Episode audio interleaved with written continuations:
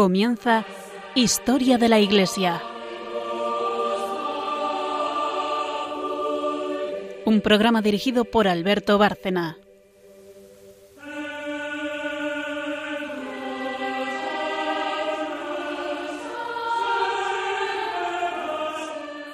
Buenas noches, oyentes de Radio María y de nuestro programa Historia de la Iglesia. Volvemos a estar aquí, el equipo habitual, los tres de siempre desde hace años.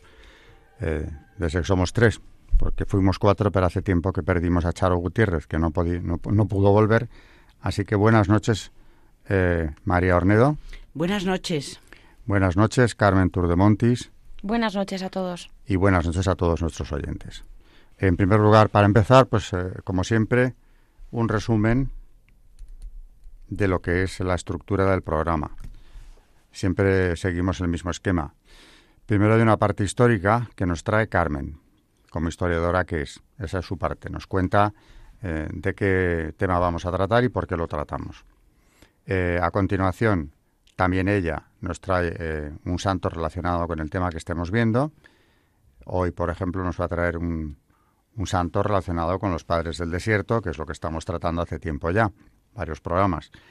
Y la tercera sección del programa la hace María, María Ornedo, que trae el magisterio relacionado también con el tema. Es decir, que lo que nos va a traer hoy son eh, escritos o bien apotegmas de padres eh, del desierto. Como tenemos para bastante tiempo, este no va a ser el último programa que les dediquemos, porque en el siguiente seguiremos hablando de ellos. Pero hoy concretamente vamos a hablar, después de la pausa, de uno especialmente relevante, Evagrio. Carmen nos contará algo sobre su biografía, pero ya adelanto que es un padre del desierto especial, mm, muchísimo más culto que la mayoría, porque muchos de estos padres son analfabetos, y sin embargo este destacó como orador, pensador y escritor. Eh, tuvo un encuentro importante en su vida cuando se aparta del mundo, huyendo de Constantinopla y de las tentaciones mundanas, que es eh, el trato que tuvo con una madre del desierto, que por cierto también hay madres del desierto que ya empezaremos desde hoy, empezarán a aparecer, las trataremos muy a menudo. Se encontró con Melania la anciana en Jerusalén, ella había fundado allí un monasterio que tenía hospedería y en esta hospedería vivió precisamente Bagrio un tiempo, eh, aprendiendo ya lo que era la vida eremítica, precisamente de esta mujer, Melania la anciana, que es una en el cristianismo primitivo y también en estos padres encontramos gente de toda extracción. Melania eh, venía de la gens Antonia, era hija y nieta de cónsules romanos, la máxima magistratura en Roma, eh, casada con un prefecto de la ciudad de Roma, del orden senatorial, toda la familia. Cuando quedó viuda muy joven, eh, viaja hacia Jerusalén, ahí como digo funda un monasterio junto al Monte de los Olivos, y ese monasterio en el que llegó a haber 50 vírgenes tiene una hospedería contigua en la que, como acabo de decir, también estuvo viviendo un tiempo Evagrio, que aprendió muchísimo de Melania. Melania, pues ya le dedicaremos más espacio, desde luego, porque lo merece.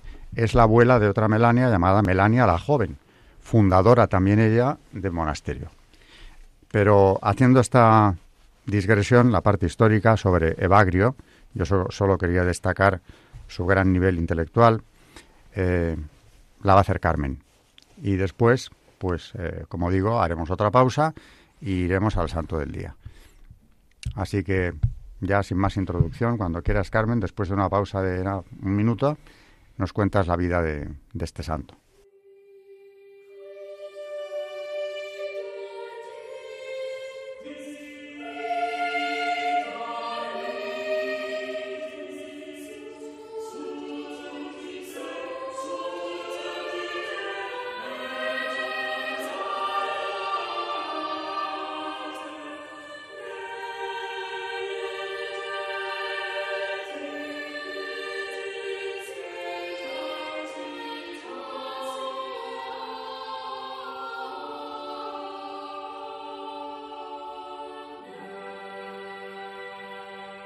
Pues hoy vamos a hablar de Evagrio Póntico eh, o Evagrio el monje, que, al que también se le llamaba el solitario.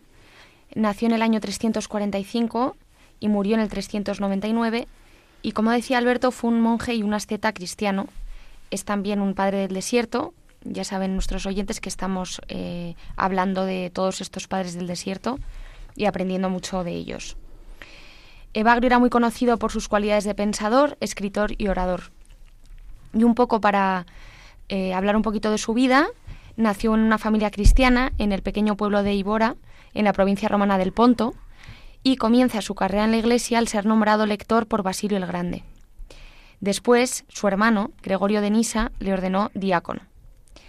La vida mundana de Constantinopla y sus atracciones fueron una tentación para Evagrio. Un sueño premonitorio impulsó su partida hacia Jerusalén.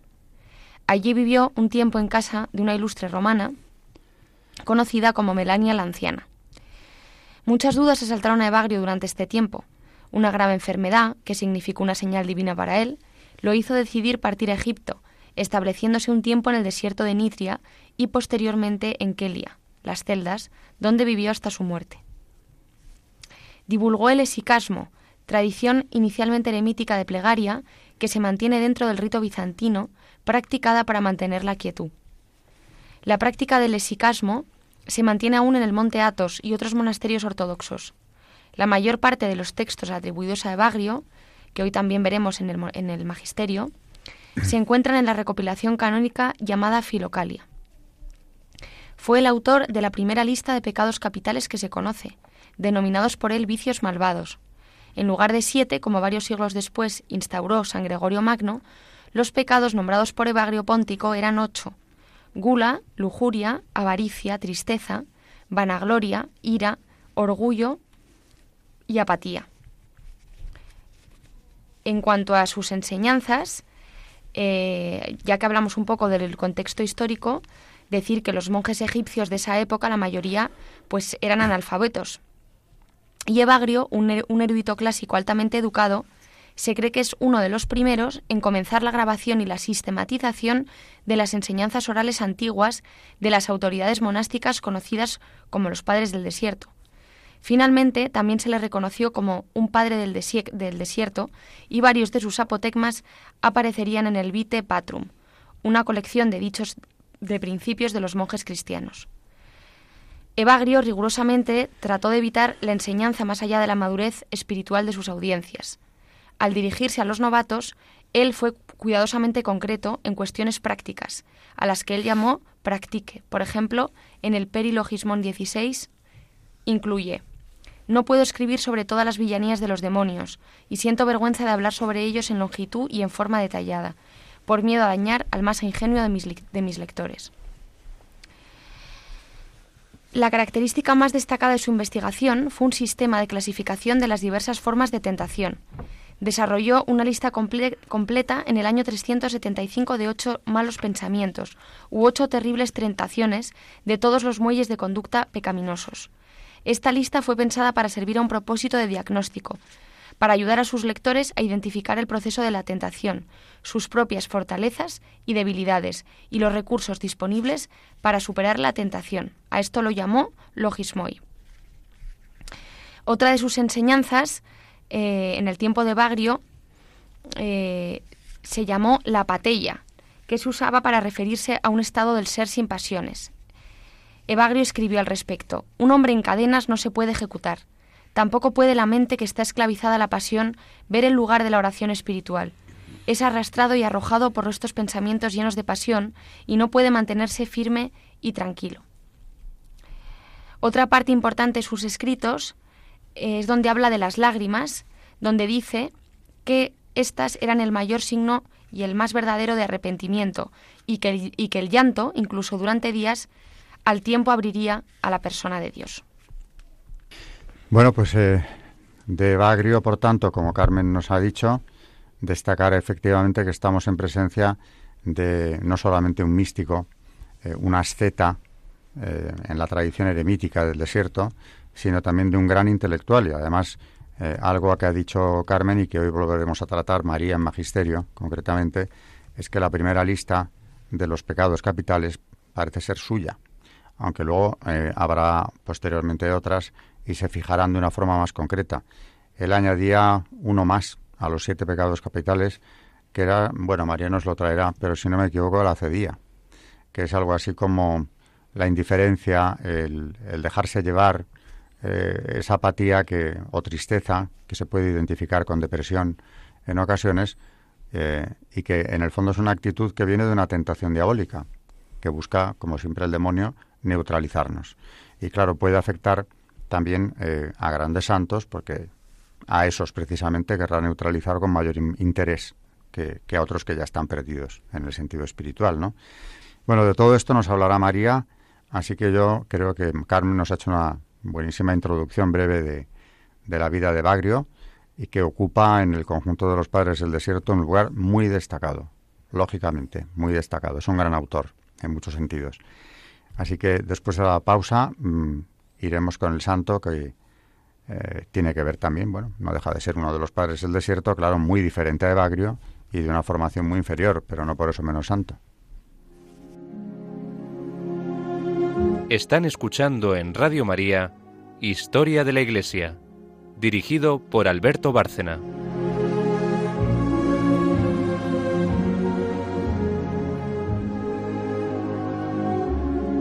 Santos en la historia de la Iglesia.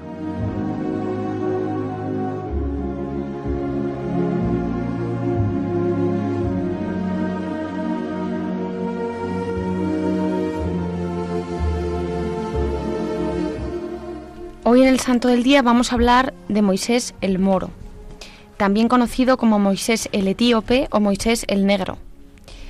Fue un mártir egipcio de los primeros siglos del cristianismo, del siglo IV, y ligado desde tiempos remotos a la idea de renegar de la violencia incluso a costa de la propia vida. Nació en Egipto y era un esclavo de origen etíope que ya de joven huyó y se convirtió en bandido. Se hizo líder de una cuadrilla que aterrorizaba el valle del Nilo. Una vez, huyendo de las autoridades, encontró refugio en la colonia de monjes en el desierto, al oeste de Alejandría. La paz de la vida monástica y la benevolencia de los monjes le conmovió tanto que se arrepintió, de sus crímenes y decidió quedarse con ellos. Con el tiempo tomó los hábitos y fue ordenado primero diácono y luego sacerdote. Los monjes del desierto le hicieron su líder debido a la experiencia y cualidades espirituales que poseía. Cuando una vez llegó a saber que su monasterio iba a ser atacado por los bandidos, les dijo a los monjes que no rechazaran al enemigo, sino que evitaran cualquier violencia y se escondieran en un lugar seguro, mientras que él se quedó acompañado por unos discípulos suyos para encontrar la muerte a manos del oficio que él mismo tuvo de joven. Él y otros seis monjes murieron como mártires a manos de los bandidos poco después del año 400.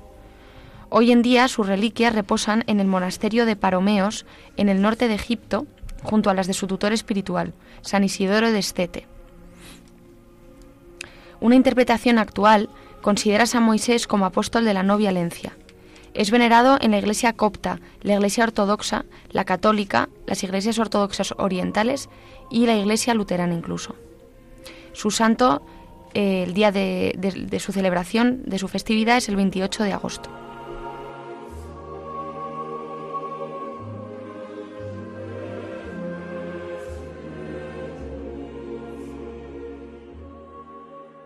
Pues aquí tenemos una demostración bien clara de, lo que comentábamos antes.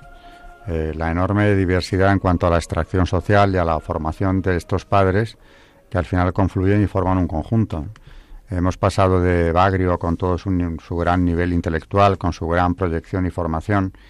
Hemos hablado de pasada de Melania la anciana, mujer eh, de origen ilustrísimo, y de pronto el santo del día que pertenece al grupo de padres del desierto, pues resulta que viene de una extracción humildísima y además es un delincuente.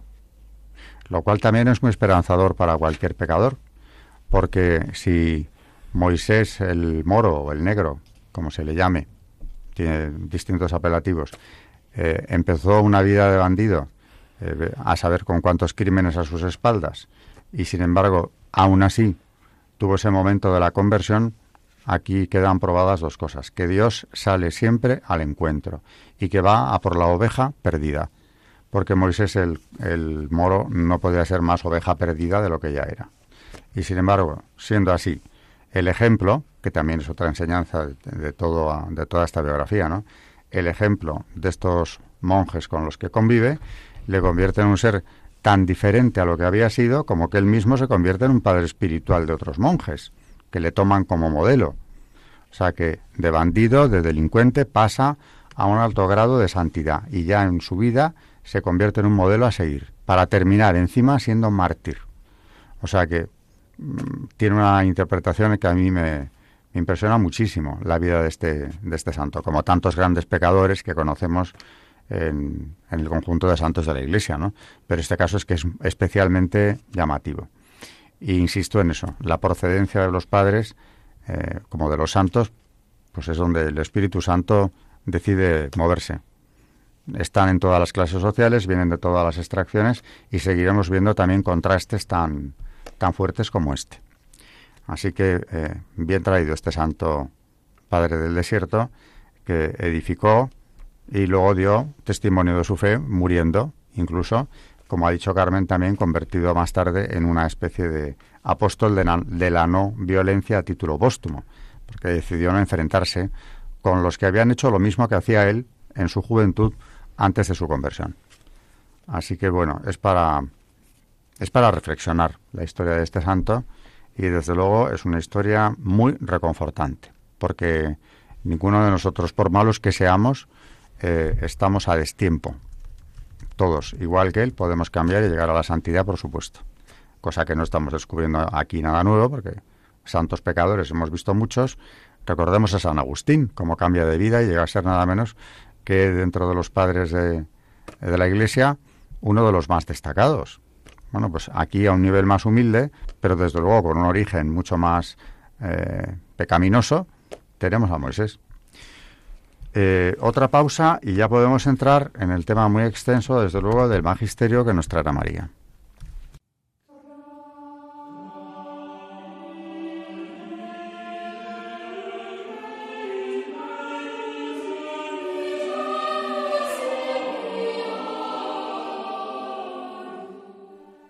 Están escuchando en Radio María Historia de la Iglesia, dirigido por Alberto Bárcena.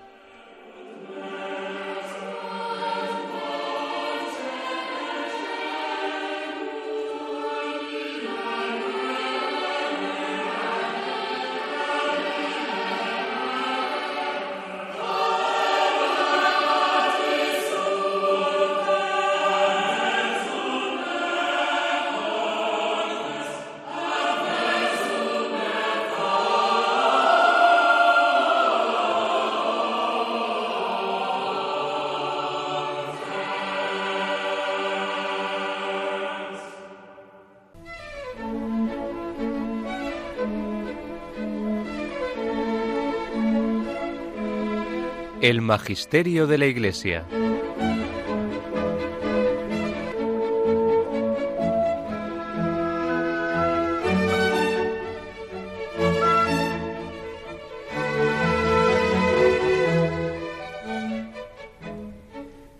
Bueno, pues vamos a, empezar a ver qué nos ha dejado Evagrio. Mm, tenemos muchos textos de él, muy interesantes. Y vamos a empezar con una cosa que se llamaba el método antirrético, tanto con la praxis de David como con la de Jesús. Evagrio fundamenta este método. Así, en una carta dice que el intelecto ha de conocer primero las engañosas tramas de los demonios esto es condición previa para el conocimiento de Cristo, para la contemplación. El camino va sobre la lucha contra los demonios.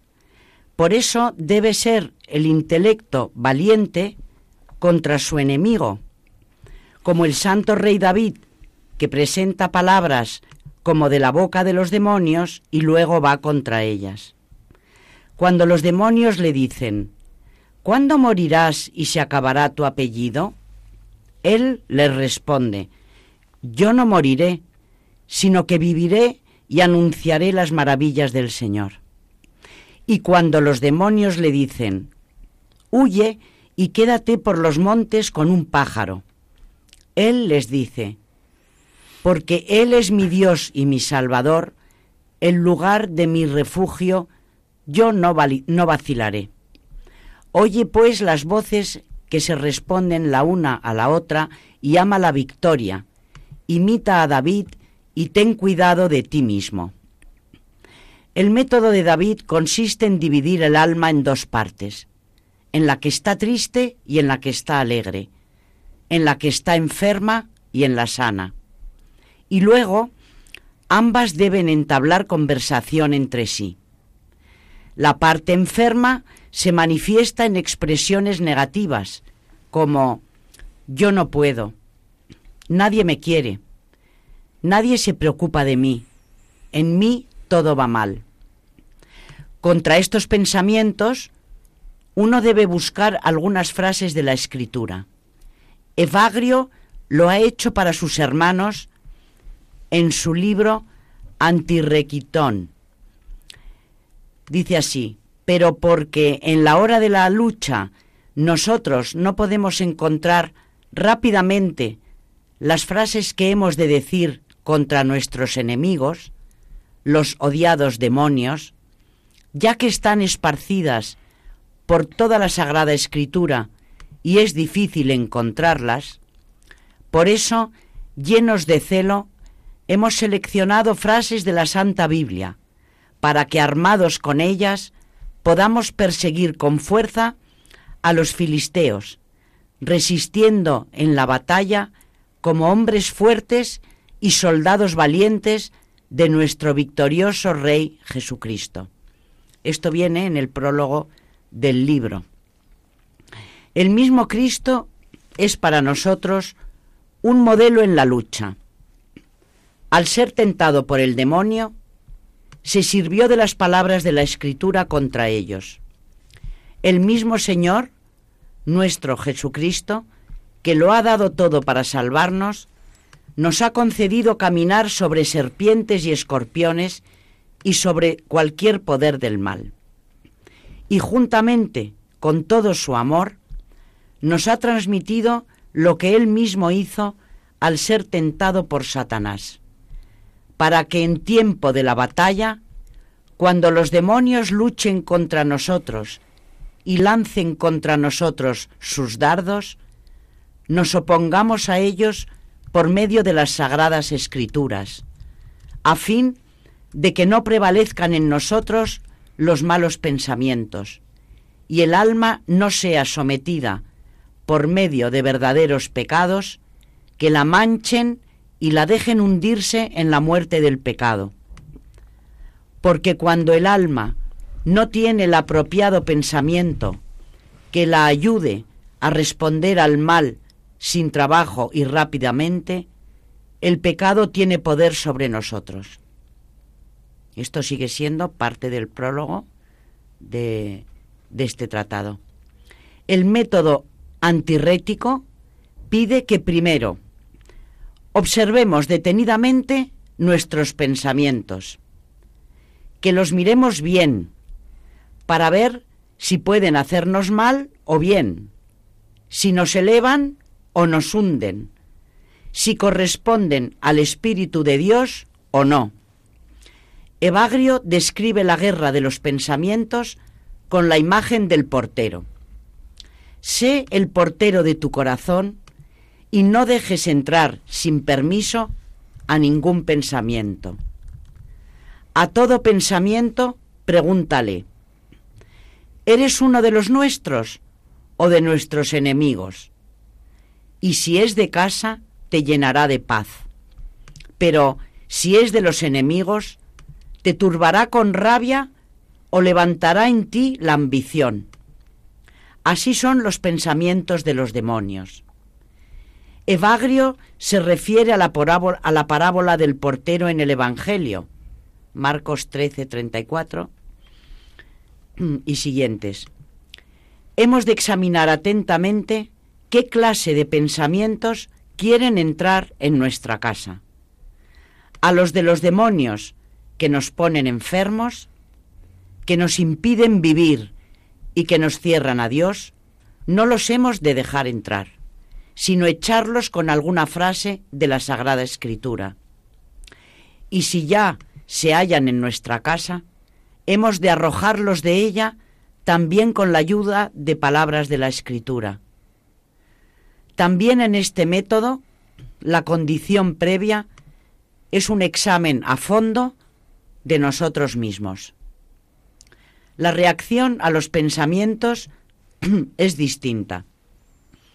Aquí no tenemos ningún diálogo con ellos, preguntándoles qué es lo que querrían decirnos, qué fuerza se esconde en ellos. Nos ponemos de inmediato en contra. Este método es siempre bueno cuando vemos que los pensamientos son inútiles, que no nos llevan hacia la vida, sino que nos la dificultan. Es sobre todo apropiado cuando los pensamientos son reincidentes, cuando se deben a un estilo de vida tal como lo describe el análisis transaccional. Esta escuela psicológica indica que muchos viven por vivir, sin más. Una joven reconoció en la terapia cómo su estilo de vida era esto. Todos los hombres son unos asesinos. Fácil es imaginarse que con tales ideas no se puede vivir bien. Otros dicen, yo soy un negado, un perdedor, todo me va mal, nunca tendré éxito. Tales expresiones no se pueden ya analizar. Preguntar a tales pensamientos puede tal vez aclararnos de dónde procede todo esto. ¿Acaso de que hemos recibido constantemente de nuestros padres tales mensajes. Pero el conocimiento de su procedencia no libera de los pensamientos. Es conveniente buscar con evagrio frases de la Sagrada Escritura que alejen de nosotros estos sentimientos negativos de vida. Yo puedo preguntar a este miedo que me invade, qué es lo que quiere decirme. Pero también puedo dirigirme a Él con el Salmo 118. El Señor está conmigo, nada temo. ¿Qué podrá hacerme el hombre? Este versículo del Salmo no acabará con el miedo, pero podrá ponerme en contacto con la confianza que también hay oculta en mí. Porque en mí no hay solo miedo, hay también confianza. Las palabras de la escritura me ponen en contacto con lo que está ya en mí y a través de ello puedo hacer consciente y crecer mi confianza. Esto relativiza el miedo. El método antirrético me trae también el equilibrio. Les sale al paso para que no se asienten en mí ni me determinen los pensamientos negativos. Otro método de comportarme con mis pensamientos es consultar con otra persona. Hoy, hoy, día los consultorios de los psicólogos están abarrotados porque no nos atrevemos a hablar abiertamente con nuestros amigos acerca de nuestros sentimientos negativos, de nuestras pasiones, de nuestras debilidades y de nuestra culpa. Muchos permanecen solos con sus pensamientos. Los aplastan, pero así y todo, los pensamientos tienen tanta fuerza que al fin la cuerda se rompe. El hablar de los pensamientos, y así lo enseñan los monjes, les quita lo peligroso y lo perturbador. Un padre anciano aconsejaba, cuando te sientas molestado por pensamientos impuros, no los ocultes, descúbrelos inmediatamente a tu Padre Espiritual y destruyelos, pues en la medida en que uno oculta sus pensamientos, en esa misma medida se hacen más numerosos y más fuertes, como la serpiente que sale de su escondrijo y se escapa inmediatamente, así desaparece también el pensamiento cuando se le saca de su escondrijo. Como un gusano la madera, así el mal pensamiento destroza el corazón. Eh, perdona que te interrumpa, pero oyéndolo verdaderamente creo que es una importancia enorme, porque de lo que está hablando aquí eh, Evagrio, precisamente al hablar de los pensamientos, en el fondo es hablar de las tentaciones y cómo el demonio actúa en nuestra mente, precisamente para perdernos de distintas formas. Eh, esa depresión, el desánimo o bien las tentaciones con los pecados capitales, ¿no? Eh, no olvidemos que el demonio es telepático, puede meterte ideas que tú ni sospechas que vienen de él. Pero eso que está diciendo ahí me parece mm, de lo más claro que, he oído sobre cómo actúa en, la mente. Porque si te das cuenta, creo que Bagrio es un gran eh, denunciante del demonio, que te avisa constantemente en su magisterio, en lo que, en lo que ha dejado, eh, de cómo actúa y por cuántas vías puede llegar a meterse en tu cabeza. Sí, en el punto 61.23 de Einreden dice, el que descubre sus pensamientos será curado inmediatamente, pero el que los oculta caerá, enfermo de soberbia. Aquí se comparan los malos pensamientos a un gusano que roe el corazón. Pero saquemos en la conversación el gusano y la madera quedará sana e intacta, el corazón podrá respirar de nuevo. Bueno, está hablando de la confesión, ¿no? Realmente, de hacer una buena confesión. Y de algo que a veces se nos olvida en las confesiones, porque hablamos de lo que hemos hecho. Pero eso de contarle al confesor eh, lo que hemos pensado, si no lo hemos ejecutado y simplemente se nos ha pasado por la cabeza, hombre, a veces hay que confesarse porque si te has recreado en malos pensamientos, pues también es pecado. El pecado de, eh, aunque no lo pongas en práctica, ¿no? Eh, por, el pensamiento se peca y lo sabemos todos. Pero este tipo de tentaciones de las que habla él, mm, que parecen como tentaciones difusas, ¿no? Eh, como que el demonio te mete de forma escondida, porque cuando hay una tentación clarísima que te impulsa a hacer algo malo, pues lo ves. Pero sin embargo ves como aquí hay como un primer nivel más peligroso de tentación, porque no eres ni siquiera consciente de que eso es una tentación. Si eso lo hablas con tu director espiritual, pues evidentemente él te ayudará a destapar la acción diabólica eh, sobre tu persona y no podrás seguir por esa vía. A mí me llama la atención también esto que dice de la persona que dice yo no valgo para nada, esos pensamientos que, bueno, yo desde luego los he tenido muchas veces, pero soy un desastre, no voy a poder, no voy a poder, y que yo no sabía, vamos, pensaba que era yo, no sabía que es asunto del demonio el que me está metiendo estas ideas en la cabeza, ¿no? Hundirte, bloquearte, anularte. Porque todo el bien que tú puedes hacer, que es mucho, eh, por supuesto, a lo mejor ni siquiera lo intentas, porque ya te ha convencido previamente él de que no vas a poder. Eh, así que si te rindes de antemano, pues eso que ha ganado él. Todo el bien que una persona puede llegar a hacer y no hace por sentirse impotente, incapaz de hacerlo. Cuidado con eso, que muchas veces, y lo has leído, mm, o por lo menos la idea estaba ahí, los complejos vienen del demonio. Si te convence de que no vales para nada o de que eres poca cosa, eh, no puedes ayudar a nadie, etcétera, etcétera, pues no lo harás. Porque tú misma te has puesto ese límite. ¿Quién te ha metido esa idea en la cabeza? Él habla también de que en la familia han podido hacerte daño. Mm. Cuidado también con lo que hacemos con los hijos o con las personas que conviven con nosotros te ha podido hacer ese daño. El demonio ha podido hacer que a través de tus padres o de tus hermanos llegues a la convicción de que eres una persona nula. Lo victoria diabólica. No harás nada. No tratarás ni siquiera de salir de ese bucle porque estás convencida, te ha convencido el maligno de que no puedes salir. Así que es interesantísimo lo que está diciendo aquí. Y receta, desde luego. ¿Cómo se cura? Hablándolo con el confesor. Sí. ¿Cuántas veces nos evitaríamos visitas al psiquiatra y al psicólogo? Que no digo que no haya que ir, en muchos casos, ¿no? Pero ¿cuántas visitas nos evitaríamos si eh, hubiera, como había antiguamente, mucha más práctica religiosa? Decía mi madre, que era sabia en, en algunos aspectos, que los eh, psicólogos de antes eran los curas confesores.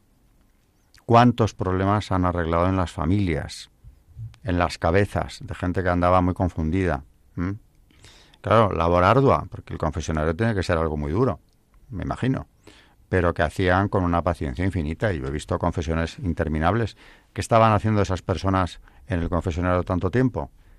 Explayarse explicándole al cura probablemente muchas veces este tipo de cosas, ideas que le venían o complejos que tenía. Y, claro, la labor de un buen confesor es que es impagable. No solo porque te dé la absolución, que es lo máximo, sino porque te puede ayudar mucho en esto. Bueno, pues vamos a seguir con, con Evagrio y los ocho pensamientos, y, que es como decía Alberto, los pecados capitales y cómo funciona todo eso. Esta se supone que es una primera lista, quizá la primera de todas de los pecados capitales obra de él, de Bagrio. Recordemos que en Evagrio eran no siete, sino ocho, y, en, y cuando habla sobre estos ocho pensamientos dice, eh, ocho son en suma los pensamientos que engendran todo vicio. En ellos se contiene cualquier otro pensamiento. El primero es el de la gula y tras él el de la fornicación. El tercero es el de la avaricia, el cuarto el de la tristeza, el quinto el de la cólera, el sexto el de la cedia, el séptimo el de la vanagloria y el octavo el del orgullo. Ahora bien, que todos estos pensamientos turben el, alma, turben el alma o no la turben, no depende de nosotros, pero que se detengan o no se detengan, o que exciten las pasiones o no las exciten, de nosotros depende. El pensamiento de la gula sugiere al monje el rápido abandono de las tesis, representándole en su imaginación el estado de su estómago, su hígado, su bazo y su hidropesía, una grave enfermedad, la escasez de lo necesario y la falta de médicos. A menudo le hace acordarse también de algunos hermanos que han caído en estas enfermedades.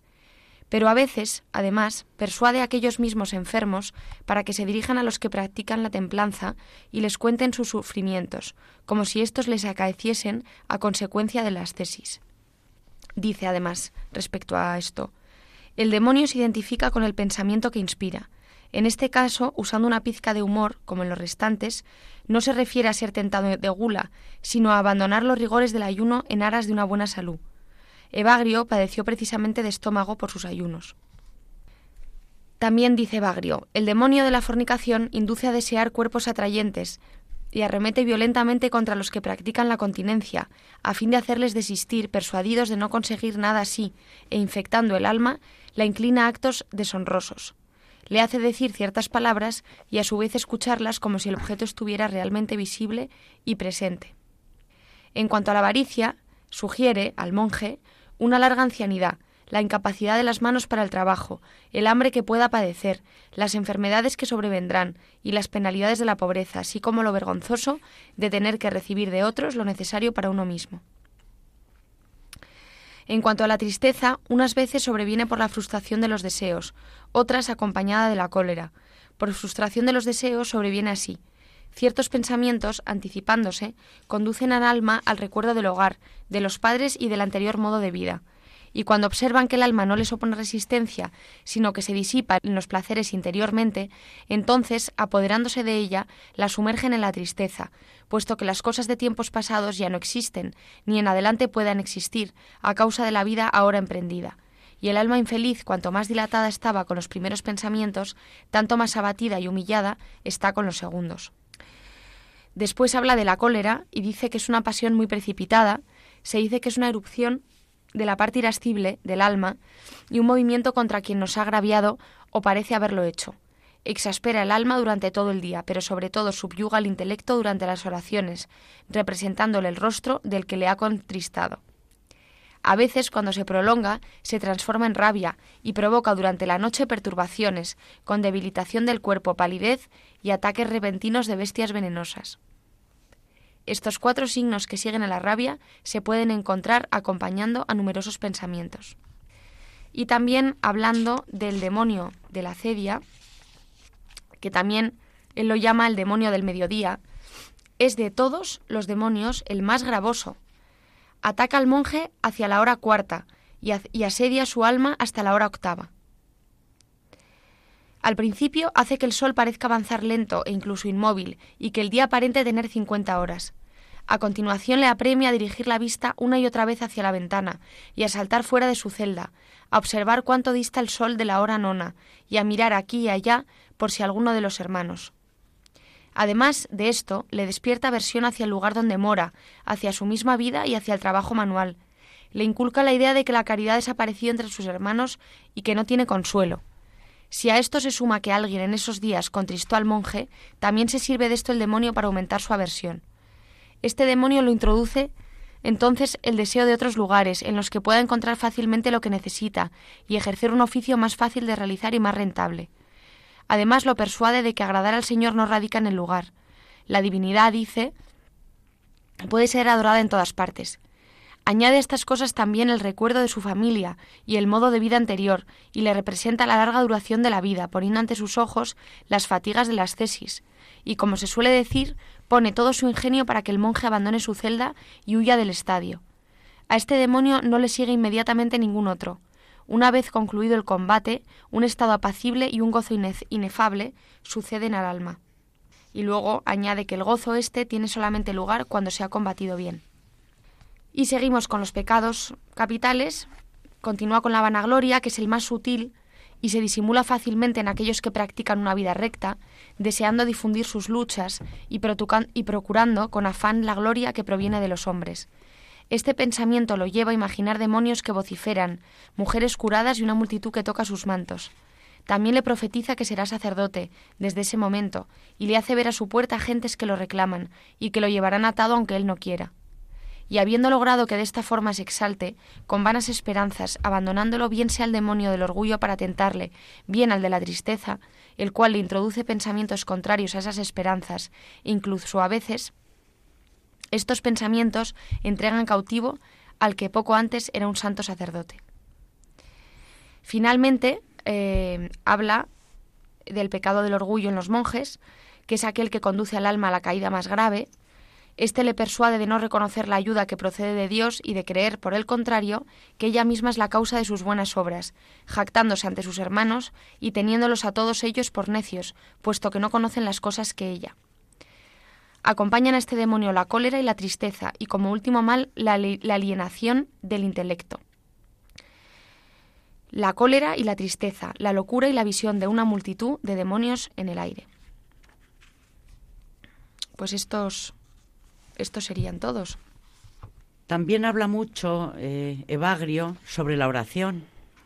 Y aunque yo creo que la oración eh, es un capítulo que tendremos en algún momento, porque hay tantos, mm, tantos padres del desierto que hablan sobre ella, que supongo que Alberto nos, nos hará un programa hablando de esto más, más espaciadamente, ¿no? Pero bueno, así para, para hablar de Evagrio, dice que el hombre no puede sanarse en su interior mm, más que a través de la disciplina. Dice, el trato con sus pensamientos y los ejercicios concretos son buena ayuda para callar las pasiones y para que sea curada el alma.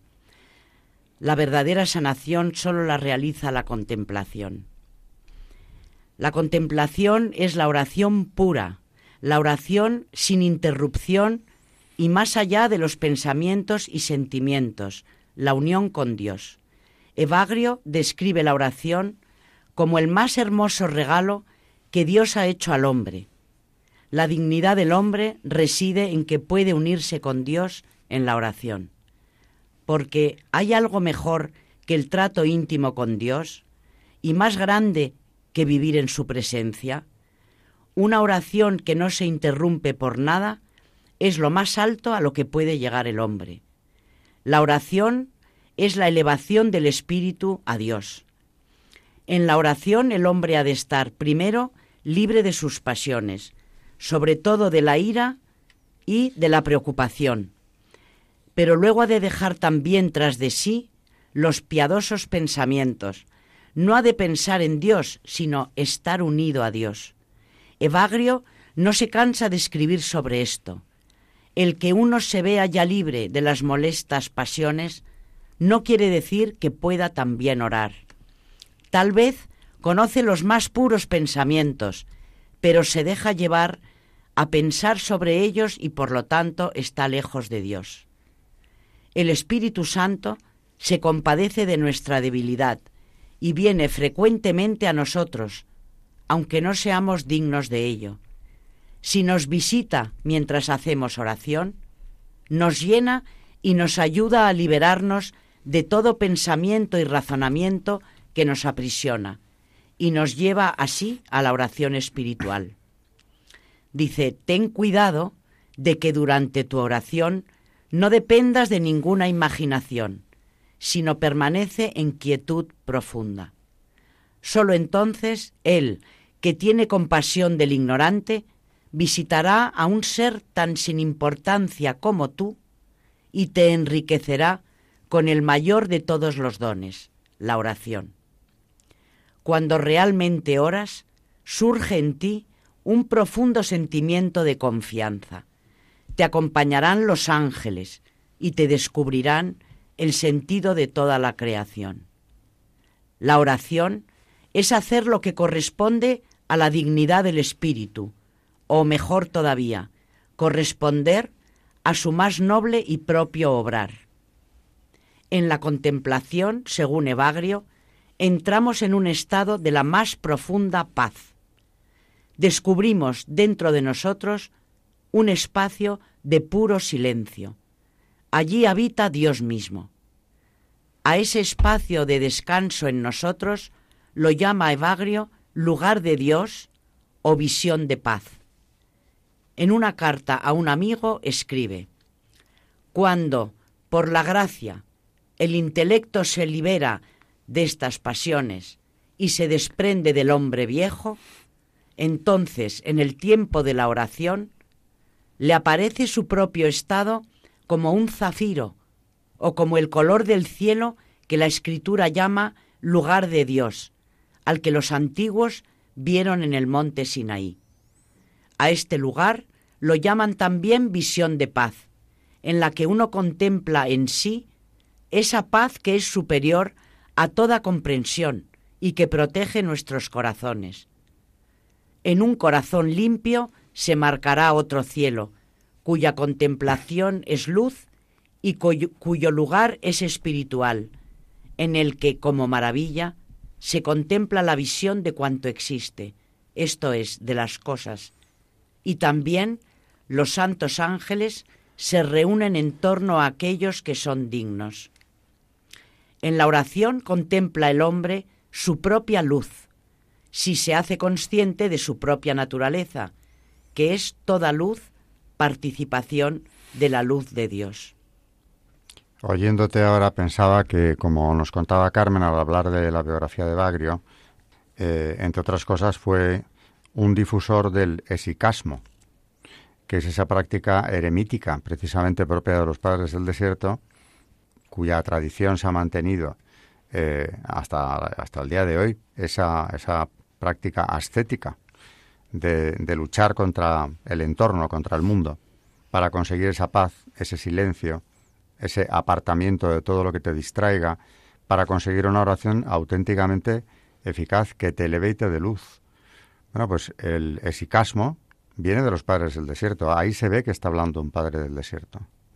Y por cierto, ya comentar únicamente en relación con esta práctica que, que sigue practicándose actualmente en el monte Athos.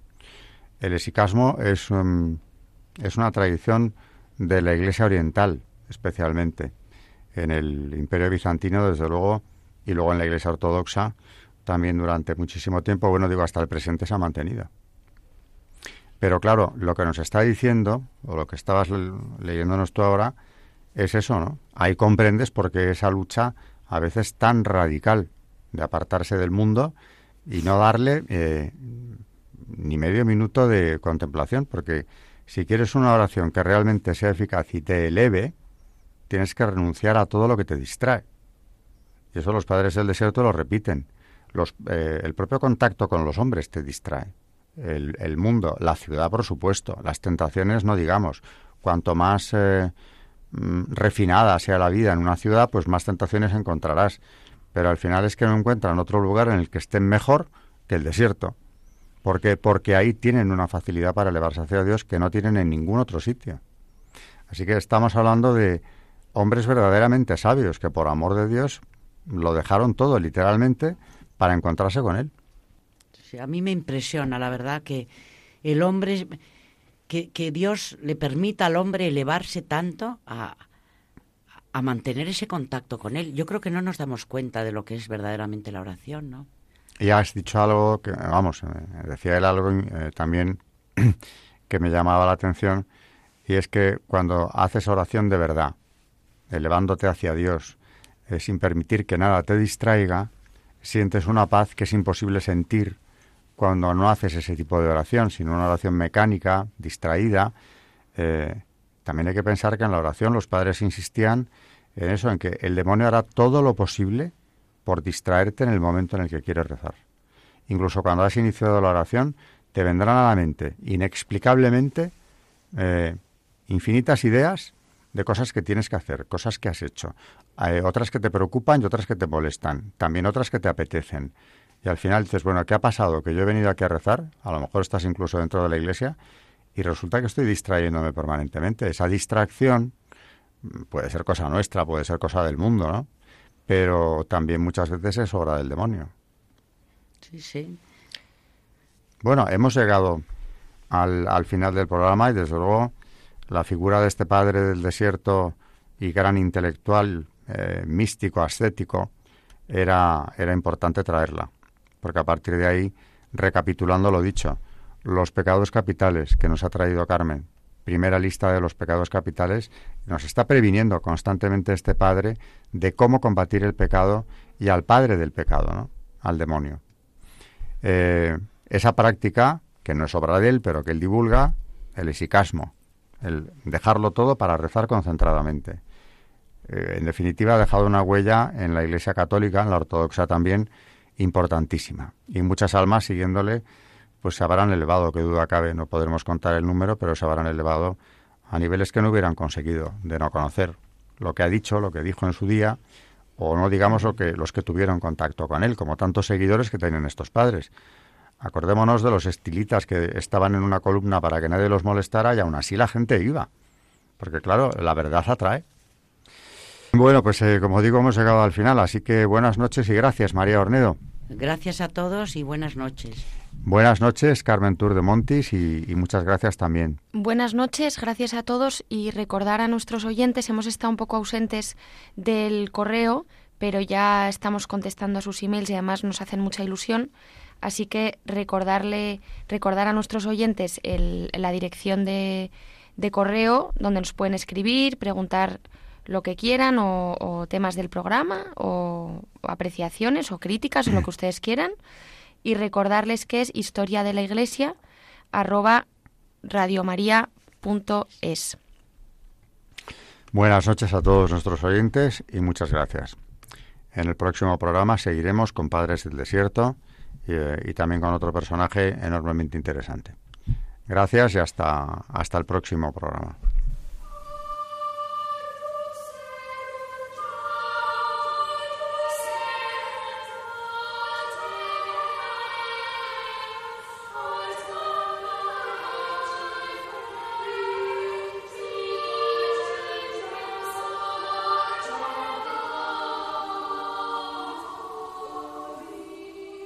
Han escuchado Historia de la Iglesia, un espacio dirigido por Alberto Bárcena.